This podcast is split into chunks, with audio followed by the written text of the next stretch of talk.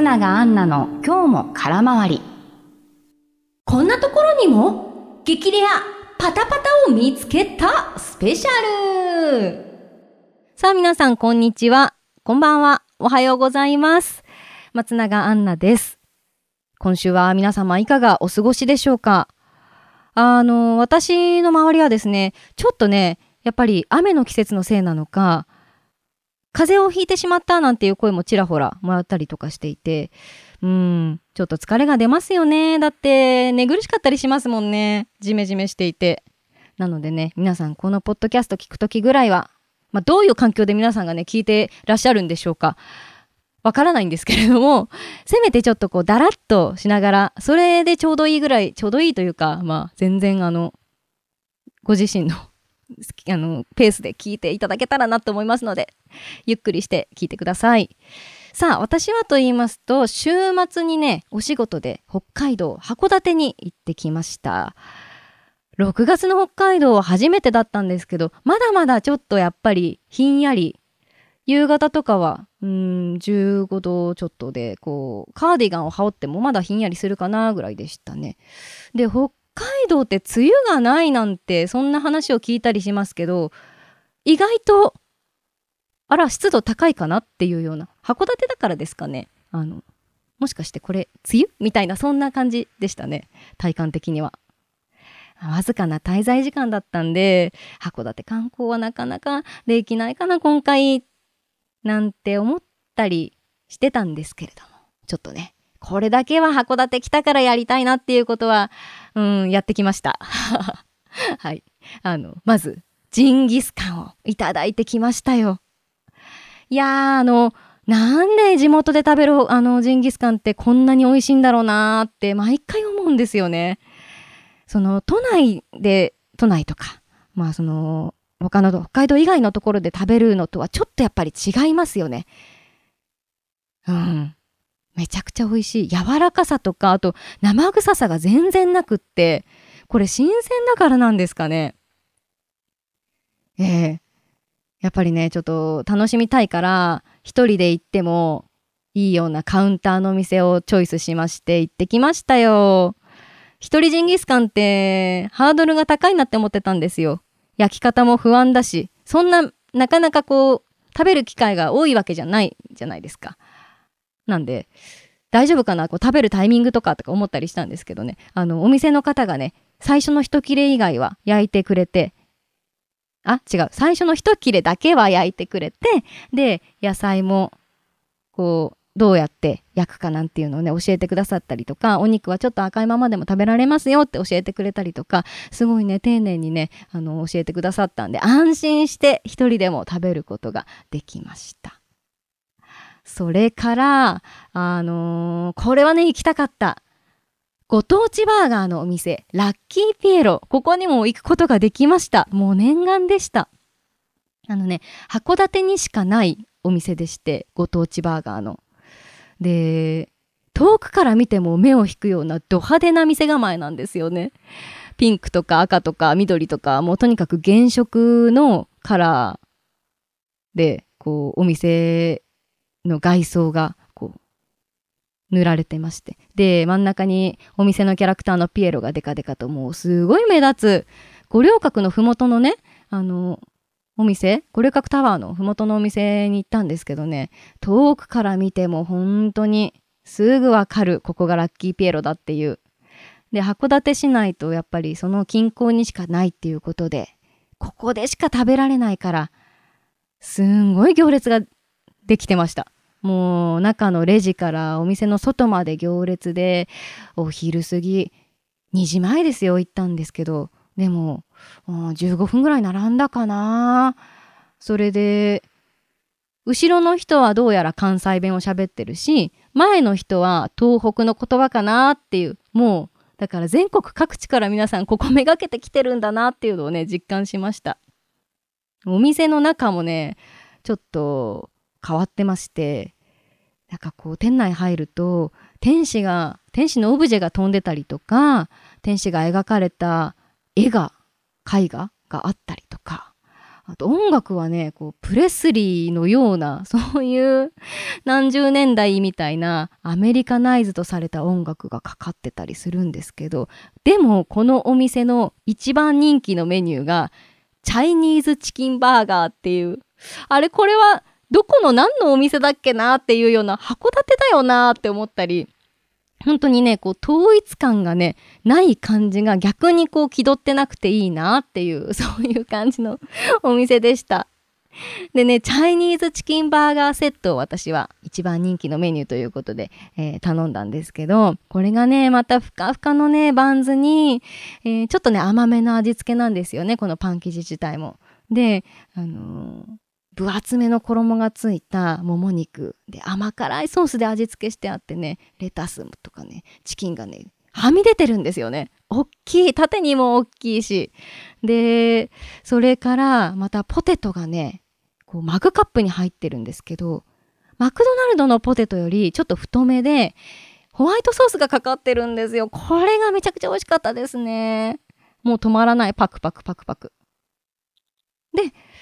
このチャイニーズチキンバーガーセットって飲み物がついてるんですけど、飲み物が決まっててね、ウーロン茶なんですよね。もうチャイニーズチキンバーガーだからウーロン茶なのかな。その甘辛い中華風のソースとウーロン茶っていうので中華風っていうことらしいんですけど、ああ、これ美味しかったです。お腹いっぱいになりました。うん。なんか他にもね、オムライスとか、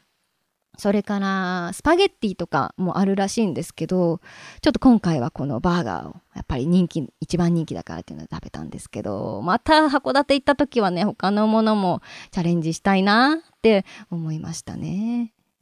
それから珍しいもので言うと、空港でね、ちょっと珍しいものを見つけたんですよ。あの飛行機のこう出発の離発着の時間と行き先が書かれた電光掲示板あるじゃないですか。いわゆる出発案内みたいなもの。あれがね、函館空港はね、パタパタだったんですよね。ほーって思って。まあ、普段、こうなかなか見られるものじゃないから、私もテンションが上がってしまって、わあ、レトロだな、いいなと思って写真を撮ってしまいました。まあ確かに言われてみれば、こう最後に、この空港とか駅で見たのって、いつだろうなと。なんだろうね。ななんか、こう、あのパタパタを見るとすごい懐かしさを感じるというか、うん。多分、おそらく昭和のものなんだと思うんですけど、ね、なんかこうちょっといいですよね。雰囲気があっていいなって思っちゃうんですけど、国内はもちろん、あのパタパタは世界的にも絶滅危惧種らしくって、どんどんどんどんやっぱり LED とか液晶表示の方が、あのー、エコだったりお金がかからないっていう意味で切り替えが進んでるみたいなんですよね。で、大きなパタパタ、目を引くぐらい大きなパタパタっていうのは国内だと、この函館空港と、あと宮崎空港にあるらしくって、本当にどんどんどんどん少なくなってしまってるらしいんですよね。で函館空港に関してもこのパタパタが故障してしまうともう修理ができないらしくって。というのもその部品そのものの製造が終了してしまってるらしくってもう次もし壊れてしまったら LED にしますっていうふうに言ってるらしいんですよね函館空港側も。ああすごい貴重な存在なんだなと思ってうんいいですよねあの音がねこうパタパタパタパタっていう音がうん、たまらないなって思うんですけど、耳心地がよくって好きなんですけど。で、このパタパタ、関東地方だともう存在していないらしいです。去年、京浜急行の川崎駅の駅のホームにこう行き先を告げるパタパタがあったらしいんですけど、もう最後までそれが残ってたのが引退してしまったから、もうこれを機に公共交通機関としては存在しなくなってしまってる。そうなんですよ。でもね、私ね、知ってるんですよ。確かに公共交通機関ではないかもしれないんですけど、関東地方で割と大きめのパタパタが見られる場所があるんですよ。皆さんも一度は目にしたことがある、あるチェーン店の、コーヒーチェーン店の、こうね、お店にね、あるんですよ。どこかと言いますと東急東横線の中目黒駅から歩いて15分ぐらい、あのー本当に目黒川沿いをまっすぐ行ったところにスターバックスがあるんですけどこの通常の緑のスタバとはまた種類の違うスターバックスリザーブロースタリーっていうお店があってでここがねあの木材建築風なおしゃれオフィスみたいな4階建てのスタバなんですけどほんとねあの国立競技場を建設されたあの熊健吾さんが建設建築したあのスタバなんですよね。でここにねまだ存在してるんですよ。でなんでここにあるかというとそうこここにあるパタパタっていうのがね英語表記でコーヒーその日のコーヒー豆の名前とか特徴がこうパタパタパタパタパタってこう出てくるんですよね教えてくれるんですけどなんでここにあるかっていうとここがえっ、とねすごい巨大なね焙煎機が置いてあるんですよ。もう見える形の焙煎機になっていてあのー木豆がね袋から出て木豆が製造機にこう入っていって焙煎機に入っていってで木豆の状態から